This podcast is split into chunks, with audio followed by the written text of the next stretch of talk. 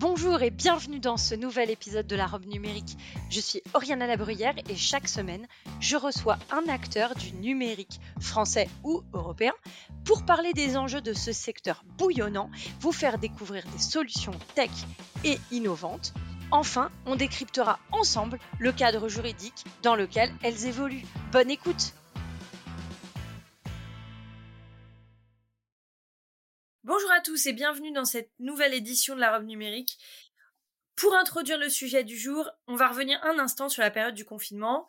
Évidemment, des millions de Français et des millions de citoyens partout dans le monde ont découvert à cette occasion le télétravail avec de nouvelles exigences sociales et évidemment techniques.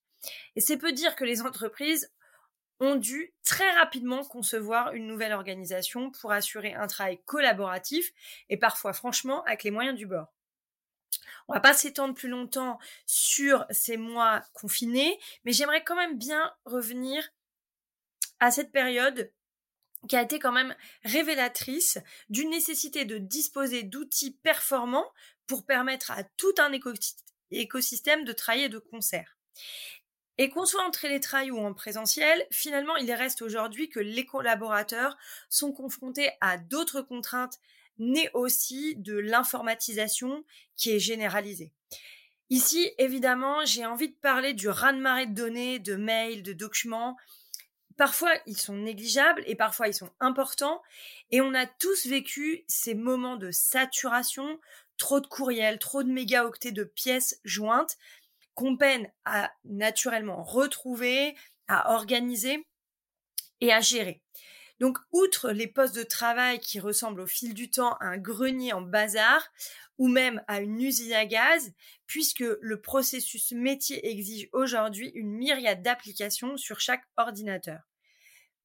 Vous imaginez aussi qu'on peut évoquer d'autres impératifs comme celui de la gestion des droits version informatique et liberté slash RGPD, où toutes les données ne peuvent naturellement pas être partagées à tous les collaborateurs d'une organisation, sans oublier les menaces venues de l'extérieur. Je pense particulier ici au stockage dans le cloud, où sont enregistrés et partagés des éléments sensibles, exigeant parfois un niveau de sécurité plus élevé, et évidemment une volonté de ne pas les laisser accessible à des yeux extérieurs, tels que les lois extraterritoriales de nos alliés américains, par exemple, avec le Cloud Act. Bref, vous êtes d'accord, il y a des contraintes et du coup, il y a des besoins, donc finalement, il y a des solutions. Et aujourd'hui, pour parler solutions, je voudrais en particulier évoquer celle proposée par CEO Vision, qui est un éditeur français né dans le Rhône en 2011 et qui a développé une solution nommée GoFast après deux ans de recherche et développement. L'idée de GoFast est plutôt qu'une logique de silo d'information qui nécessairement accentue l'éparpillement. GoFast a un environnement de travail unifié et donc au menu, une gestion électronique des documents, une coédition bureautique, un salon de webconférence, des forums, un wiki ou encore un moteur de recherche. La liste des autres traits caractéristiques est longue et on ne va pas toutes les citer maintenant, mais il y a euh, par exemple aussi un explorateur de fichiers et une solution de partage. Bref, c'est un outil complet. En résumé, GoFast repose sur une solution document-centric, où le document, comme son nom l'indique, est placé au cœur des outils collaboratifs. Sur un tel marché, vous comprendrez que le défi est d'ampleur, puisque les PME françaises doivent faire face à ces géants comme Google ou Microsoft. Et pour évoquer tous ces points, nous avons le plaisir de partager ce nouveau volet de la robe numérique avec Olga Dernovaya, qui est directrice projet et gestion du, changement chez CEO Vision. Bonjour Olga et merci euh, d'être au micro de la robe numérique. Alors, ma première question, c'est bien sûr pourquoi choisir une approche document-centric euh, oui, bonjour euh, Oriana, je suis ravie de, faire ce podcast aujourd'hui. Alors, pourquoi une solution document-centric Alors, c'est assez simple la majeure partie, donc je dirais peut-être plus de 80-90% en fait de l'information des administrations des euh, entreprises est dans les documents. Euh, donc faire du collaboratif en mode conversationnel comme uniquement un chat euh, pour pas citer Teams de Microsoft, on va dire, c'est pas ce qu'il y a de plus efficace. Il faut d'abord euh, surtout adresser la partie gestion transversale, gestion collaborative des documents pour travailler de manière collaborative efficacement autour donc des documents. Et ce choix de travailler autour des documents, il se décline. Alors j'ai cité quelques euh, éléments dans l'introduction. Euh, j'ai vu que vous aviez euh, aussi une solution de post-it, enfin un processus de tâches, etc. Comment fonctionne entre guillemets le, le, logiciel? Qu'est-ce qu'il permet de faire? Si on suit l'avis d'un document Je le reçois dans ma boîte mail. Qu'est-ce qui se passe après? Alors. Alors, soit dans sa boîte mail, effectivement, quand on a des documents qui arrivent de l'extérieur, mais c'est vrai que nous, on a un concept qui se veut zéro pièce jointe. Euh, l'idée, c'est vraiment de pouvoir traiter un document donc de A à Z, c'est-à-dire je crée mon document depuis un modèle, qui est à ma disposition. Je vais le partager dans des espaces de travail. Euh, je peux partager le même document sans le copier-coller, c'est-à-dire sans le doublonner, dans plusieurs espaces de travail. Imaginons une direction administrative et un espace transversal dédié à un projet, voire un espace externe où on a des partenaires, euh, donc qui sont des extranets. L'idée, c'est vraiment de pouvoir donc, créer ce document, collaborer autour de manière efficace, euh, d'avoir tout l'historique des versions. Et pour revenir à la partie processus et tâches, effectivement, il y a des outils euh, pour gérer tout ce qui est euh, to-do list, pour gérer les processus au sens processus structuré, hein, relecture, validation, voire la signature électronique de ces documents. voilà. Après, d'un point de vue concept, l'idée c'est vraiment de mettre fin, comme euh, vous disiez à l'introduction, euh, au silo d'information. Parce que avoir d'un côté un outil de gestion des tâches euh, ou de processus, d'un autre côté un chat collaboratif, d'un autre côté allez, une suite Office et un, je sais pas, un OneDrive ou un, des dossiers partagés, etc. Si on met tout ça à côté, sans intégration réelle, euh, sans lien entre ces différents outils, eh bien, on se retrouve en fait avec une collection d'applications euh, et non pas avec un environnement de travail unifié. Et avoir un environnement de travail unifié autour de la gestion documentaire et du travail collaboratif, c'est vraiment la clé, euh, selon nous, hein, et puis c'est avéré, on le constate au quotidien, c'est vraiment la clé pour gagner en efficacité, pour éviter les erreurs et les pertes de temps et éviter le burn-out, euh, du coup. c'est une bonne idée. Alors, du coup, euh, vous, vous avez parlé, et c'est hyper intéressant, de, de ne pas doublonner les fichiers. Ça veut dire que l'espace de stockage nécessaire, il est finalement moindre que sur un, je vais dire, un fonctionnement un peu traditionnel, où on a dans chaque fichier, sous-fichier, par exemple, une copie euh, du document qu'on va, qu'on va, qu'on va faire euh, sur chacun des étages parce qu'on veut pas le perdre ou, ou on se dit qu'on a besoin d'y avoir accès à plusieurs endroits. Oui, oui, c'est euh, quelque chose qui est indispensable. Moi, personnellement, je ne saurais pas travailler sans. à partir du moment, si, si, je citer des exemples, hein, si on revient sur l'histoire de l'email avec pied jointe, euh, soit on reçoit, soit on envoie des documents pieds jointes. Euh, donc, ça crée des doublons. Euh, chaque destinataire va récupérer ce fichier, va le stocker sur son poste de travail. on va retrouver le même fichier sur un serveur de fichiers qui va être partagé dans l'entreprise, voire sur des clouds où il y a des dossiers partagés et on va finir en fait par ne plus savoir quelle est la bonne version. Le fait de partager un document et non pas une version, donner une copie de ce document, c'est euh, la base. Quand on veut faire du travail collaboratif, quand on va sur un document, qu'on consulte, qu'on doit l'éditer, le valider, il faut avoir la certitude que c'est la bonne version. Donc dans GoFast, on a effectivement des fonctionnalités, une fonctionnalité clé euh, qui s'appelle le multi-emplacement ou multi-filing. Euh, l'idée, c'est vraiment qu'un même fichier, un même document puisse être classé dans X dossiers.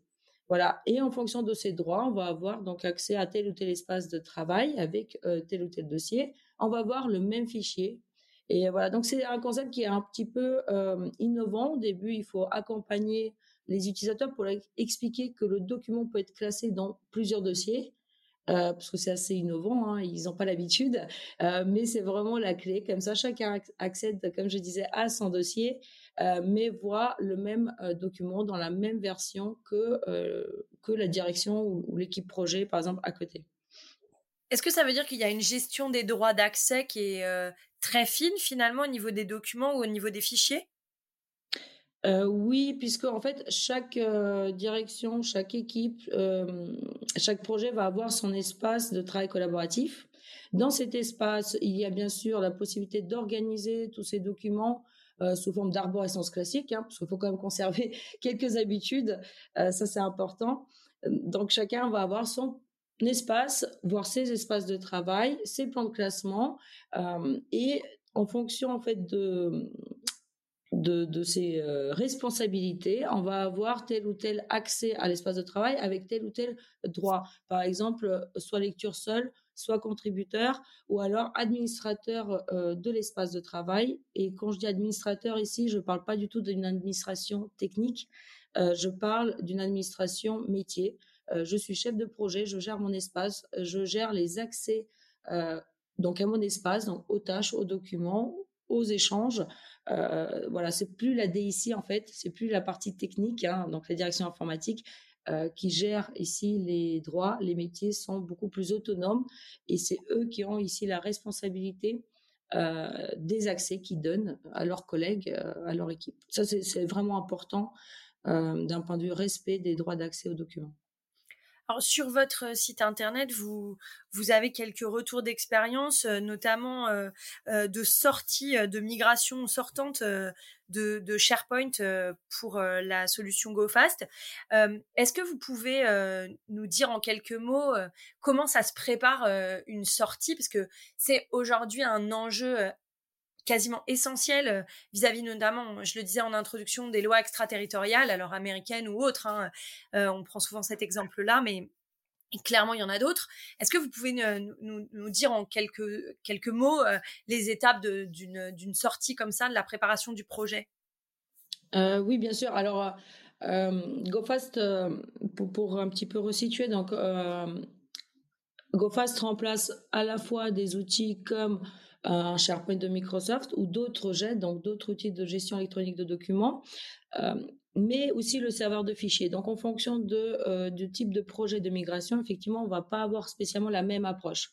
Euh, il faut savoir que quand on fait une sortie, par exemple, de SharePoint, il faut regarder donc quels sont les documents qui sont gérés sur, sur bah, l'outil précédent, hein, SharePoint, qui y a accès, quel type de documents. Et donc, on va créer une arborescence d'espace de travail côté GoFast et on va migrer euh, ces documents dans GoFast. Après, il y a plusieurs contraintes. Euh, là, je ne vais pas rentrer dans tous les détails parce que c'est des projets qui peuvent être assez gros. Il y a en fait des, contraintes de disponibilité. Par exemple, il ne faut pas couper l'accès aux documents pendant trop longtemps au métier. Il faut quand même que les, que les agents, les salariés continuent à, travailler sur leurs documents. Donc, il faut faire cette migration de manière à pas euh, donc couper cet accès sur euh, une longue période. Et quand je dis une longue période, deux jours, on considère que c'est déjà long, puisque ça veut dire qu'il y a potentiellement des dizaines, voire des centaines de personnes qui vont pas pouvoir travailler correctement. Ensuite, il y a des étapes de test, bien sûr. Donc, on va faire ce qu'on appelle des migrations à blanc. On va vérifier si tout s'est bien passé. On va regarder les écarts entre le nombre de fichiers euh, dans, dans l'outil source et ceux qui ont été migrés sur GoFast. Euh, alors, si je peux raconter une petite anecdote euh, que, j'aime bien, donc dans le projet, le retour d'expérience que vous avez cité, notamment, c'est le département de la Haute-Savoie. On a fait une migration sortante d'un certain nombre de documents. Donc euh, là, on doit être à 500, 600 000 fichiers en première étape qui sont sortis de SharePoint pour aller sur GoFast. Et pour la petite anecdote, euh, il y avait un écart entre le nombre de fichiers sources et euh, migrés sur GoFast. On a cherché pendant un certain temps et on s'est rendu compte que hum, les outils de connexion, donc de migration utilisés, donc de SharePoint, ne prenaient pas en compte les fichiers avec des accents. Puisque voilà en anglais à la base il n'y a pas d'accent. Donc c'est voilà donc c'est des projets assez compliqués avec beaucoup de petites anecdotes de ce type-là euh, où chaque petit détail peut compter et le fait d'avoir un e avec un accent dans le titre de fichier faisait que euh, SharePoint ne l'envoyait pas pour faire simple. Ah oui d'accord. Très bien.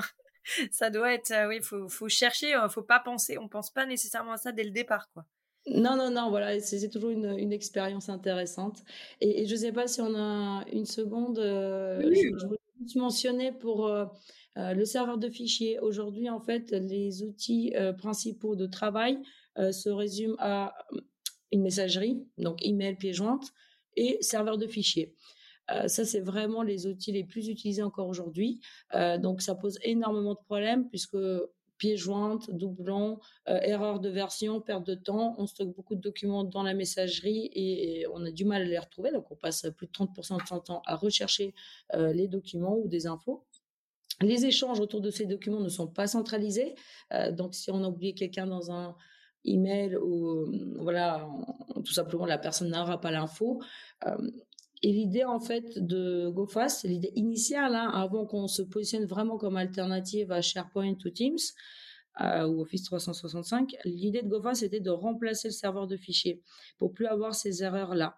Et quand on passe du serveur de fichiers à GoFast, euh, voilà, il y a deux approches. Soit on fait un vrai projet, accompagnement, changement, euh, on regarde qui doit avoir accès à quoi. Soit c'est très simple, on prend le serveur de fichiers en état on bascule tout sur la solution GoFast. Au début, euh, les personnes ont un accès via un explorateur de fichiers classique, donc ils ne peuvent ne, enfin, ils ne voient même pas la différence avec euh, l'outil précédent. Comme ça, tous les documents sont sécurisés sur la plateforme GoFast. Ça, c'est déjà la première étape la plus importante. Et ensuite, on va faire toute la partie euh, formation, accompagnement, changement pour les aider à prendre en main tous les outils collaboratifs qu'on a autour donc des documents. Ok, très bien. C'est très complet. Alors, juste euh, pour euh, se rendre compte, euh, lorsqu'on abandonne un outil pour un autre, la question se pose de l'hébergement des fichiers, de, de, où seront mes fichiers. Alors, est-ce que vous avez une solution en SaaS, une solution on-premise? Comment ça se passe? Alors, euh, oui, euh, alors dans le secteur, hein, les éditeurs aujourd'hui, hein, surtout les GAFAM, poussent énormément vers le cloud, donc ce qu'on appelle un cloud mutualisé. Euh, nous, on a fait un petit peu le pari inverse. On s'est dit, il y a quand même des certaines administrations, il y a des entreprises qui ont des données sensibles, confidentielles et qui ont besoin de maîtriser donc toute cette partie hébergement, savoir exactement où se trouvent les données. Donc nous, en fait, on, on fait ce qu'on appelle euh, des plateformes dédiées. Chaque client va avoir sa plateforme euh, à lui. Euh, par contre, nous, on va faire tout, le service autour hein, de mise à jour, de maintenance, de support et de sécurité. Donc, un point très très important, cette partie sécurité. Et chaque client peut choisir son hébergement. soit il héberge effectivement chez, chez lui, hein, donc en promise, soit il héberge en SaaS, mais encore une fois, un SaaS dédié. Donc, il a sa propre plateforme hébergée. Euh, donc, nous, on travaille pas mal avec euh, Dassault Systèmes euh, Outscale. Donc, voilà, une filiale d'hébergement qui est de Dassault Systèmes qui a la certification aussi Secnum Cloud, qui est aujourd'hui importante pour les ministères et de manière générale les administrations publiques. Très bien. Et alors, du coup, la, structure pourra choisir euh, euh, le type d'hébergement euh, par rapport au, tarif. est-ce que votre solution, s'applique à tout type d'organisation, toute taille, ou est-ce qu'il y a un palier? Comment ça se passe? Alors, euh, nous, on travaille surtout avec des grands comptes ou euh, beaucoup de collectivités territoriales, départements, régions, euh, voilà, des ministères. On a aussi des agences européennes. donc, c'est plutôt des comptes à partir de 300, 300 agents, 300 salariés. Et encore, on a la plupart ont plus de 1000, 1005 voilà, un département, ça va être euh, entre 1005 et 3000, 3005 euh, agents, par exemple. Euh, donc, on est beaucoup plus intéressant pour ce type de structure d'un point de vue tarifaire. Et là, on a vraiment des tarifs très, très compétitifs. Hein. On va être, si je fais une petite moyenne, on va être entre allez, 2 et 3 euros par utilisateur par mois. une fois que c'est déployé pour tous les agents. Par contre, pour les toutes petites structures, on va dire 10, 20 salariés, là, on va plutôt proposer, ce qui n'est peut-être pas notre cible principale, mais on peut proposer des comptes sur notre solution cloud, justement, qui est mutualisée, qui est hébergée en France. voilà. Et qui est aussi hébergée chez Outscale ou chez un autre fournisseur? Alors, euh, notre solution euh, GoFast Cloud, non, elle est hébergée euh, en France, mais pas chez Outscale, chez un hébergeur qui s'appelle Céleste. Très bien. Et vous garantissez le même niveau de sécurité de la donnée que l'on soit chez Céleste ou chez Outscale Alors, oui, d'un point de vue sécurité digitale, donc voilà, GoFast est basé quand même sur des technologies qui sont éprouvées. Nous, on fait beaucoup de travail, beaucoup de veille euh, sécurité pour euh, dès qu'il y a une faille détectée, on applique ce qu'on appelle un patch. Euh, en fonction de la criticité, bien sûr, des, des failles. Par contre, pour la partie euh, outscale, hein, j'ai mentionné, c'est parce qu'on fait ce qu'on appelle de l'hébergement Secnum Cloud. C'est donc une certification qui aujourd'hui euh, doit garantir euh, justement le fait qu'on est protégé euh, face aux lois extraterritoriales comme le Cloud Act. C'est surtout ça aussi cet intérêt-là.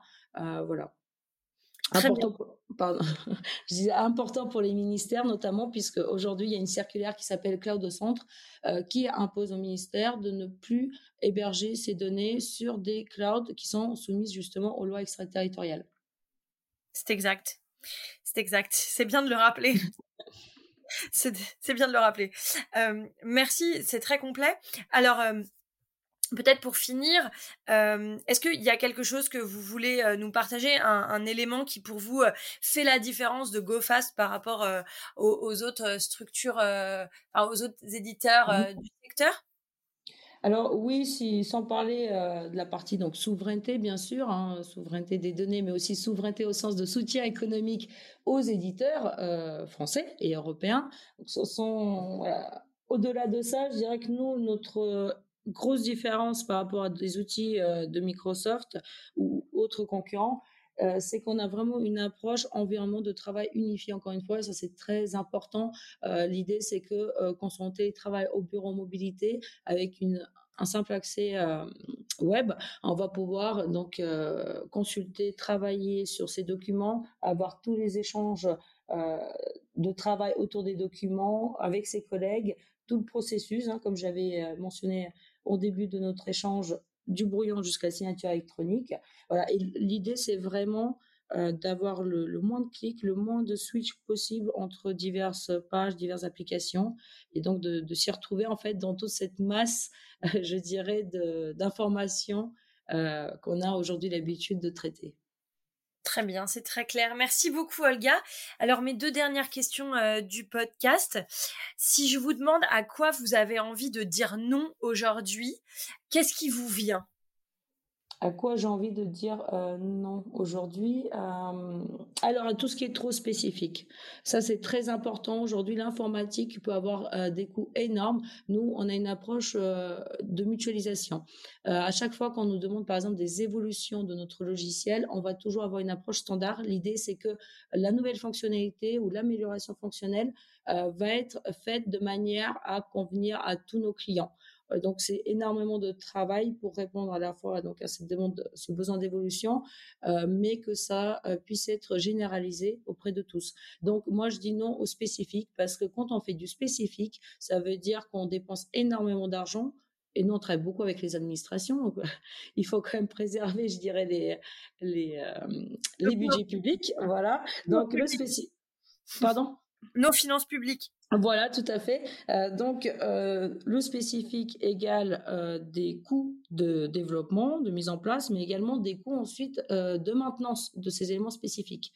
Donc, c'est vraiment quelque chose qui, ça pourrait même être considéré comme un fléau parce que ça revient à refaire 50 fois la même chose et 50 fois les clients, en fait, les 50 clients vont repayer pour la même chose. Donc, nous, on a vraiment cette approche donc de, de, de standardisation et on n'a pas assez mentionné euh, aussi, c'est open source. C'est très important d'avoir euh, donc des licences euh, open source et de d'être quelque part de, payer pour le service et la qualité de service, les évolutions, et non pas juste le payer de, un droit d'usage, je dirais, si, si je simplifie. Alors, à quoi avez-vous envie de dire oui aujourd'hui, même si je crois que là, c'est à peu près évident?